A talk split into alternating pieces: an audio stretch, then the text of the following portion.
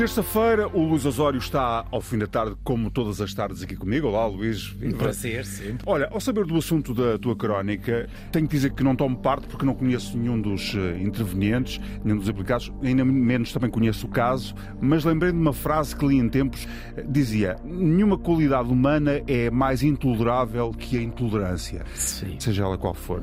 Também concordo que os atos radicais que agridam a liberdade e o que é domínio dos outros também são intoleráveis. Vais falar um bocadinho sobre isso, não é? Sim, e repara que a intolerância, no fundo, define-se pela incapacidade de nós podermos aceitar que o outro pode ter uma visão que pode ser diferente e oposta à nossa, mas que merece ser ouvida. Sim, e, e, e, fazer coisas diferentes também, não é?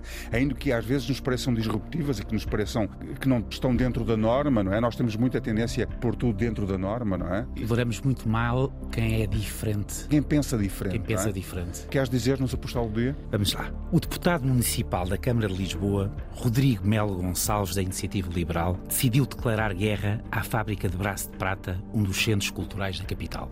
Indignado, acusou Nuno Nabais, responsável da associação, de apoiar atos de vandalismo em Lisboa, referindo-se a um espetáculo em que alegadamente se juntaram fundos para o grupo de jovens que tem defendido com agressividade mediática o combate às alterações climáticas. O deputado municipal lembrou que o lugar não tem condições de segurança e que ocupa ilegalmente um espaço camarário. Melo Gonçalves acha seguramente intolerável que o espaço não feche, que as pessoas não sejam chamadas à razão e que Carlos Moedas não se dê ao respeito. Não faço a mais pequena ideia de quem é Rodrigo Melo Gonçalves. Sei apenas que em menos de cinco anos já esteve em três partidos: na Aliança, no PSD e na Iniciativa Liberal. Que antes da vitória de Carlos Moedas nas últimas eleições em Lisboa era deputado municipal do PSD e que se desvinculou por achar que Rui Rio era de esquerda. Desvinculou-se do partido que lhe ofereceu a possibilidade de ser deputado, mas manteve-se como deputado, não aceitando renunciar, como seria normal que acontecesse. Para cartão de visita não está mal. Não conheço o liberal Melo Gonçalves, que de liberal não tem nada, mas conheço bem Nuno Nabais.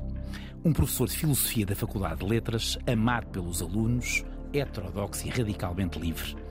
Um dia disse-lhe que parecia o professor do Clube dos Poetas Mortos, não por ser pueril, mas pelo idealismo do olhar por aqueles olhos que brilham sempre que escancar horizontes a miúdos de esquerda e de direita. Nuno é um homem do pensamento, do pensar pela própria cabeça, do pôr em causa, do não fechar as portas a ninguém que deseja um caminho próprio. Na Faculdade de Medicina, influenciou futuros médicos a utilizar a filosofia e a não reduzir Hipócrates a um juramento feito de palavras vazias. Na Faculdade de Ciências, ensinou futuros biólogos e cientistas a pensar sobre a ética. Na fábrica de braço de prata dá aulas gratuitas de pensamento sobre os grandes filósofos. Pensa sobre Deus e o ser humano, acolhe miúdos idealistas, fala sobre livros, oferece o melhor de si para que jovens e menos jovens possam ser mais e aprender o contraditório, a inquietação da dúvida, a importância da pergunta. Não sou de extrema esquerda, nunca o fui e ainda menos revolucionário, mas conheço o professor Nuno Nabais, o meu professor John Keating, e sei o que é um liberal precisamente o contrário do Sr. Rodrigo Gonçalves, que um dia ainda veremos num outro partido. Dois homens diferentes. Um homem que preserva a palavra e que faz os outros olhar para o valor da palavra e outro que não preserva sequer o partido. Não é? Sim, repara, este postal é também uma provocação. Sim. Porque eu não falo aqui do caso em concreto e não sei até que ponto é que é verdade ou não. Isto é uma outra questão, mas Sim. isto faz-me lembrar uma vez em que eu estava a almoçar com o Eduardo Lourenço e estava a almoçar ali no Campo Grande, aqui em Lisboa, e aparece uma senhora e diz assim: Luís Osório, uhum. gosto tanto de si. É um pensador extraordinário, é maravilhoso, faz-me pensar. E eu fiquei tão envergonhado e disse: Mas, minha senhora, aqui ao lado está o Eduardo Lourenço. E eu fico muito envergonhado por me estar a dizer, porque ele sim é um pensador.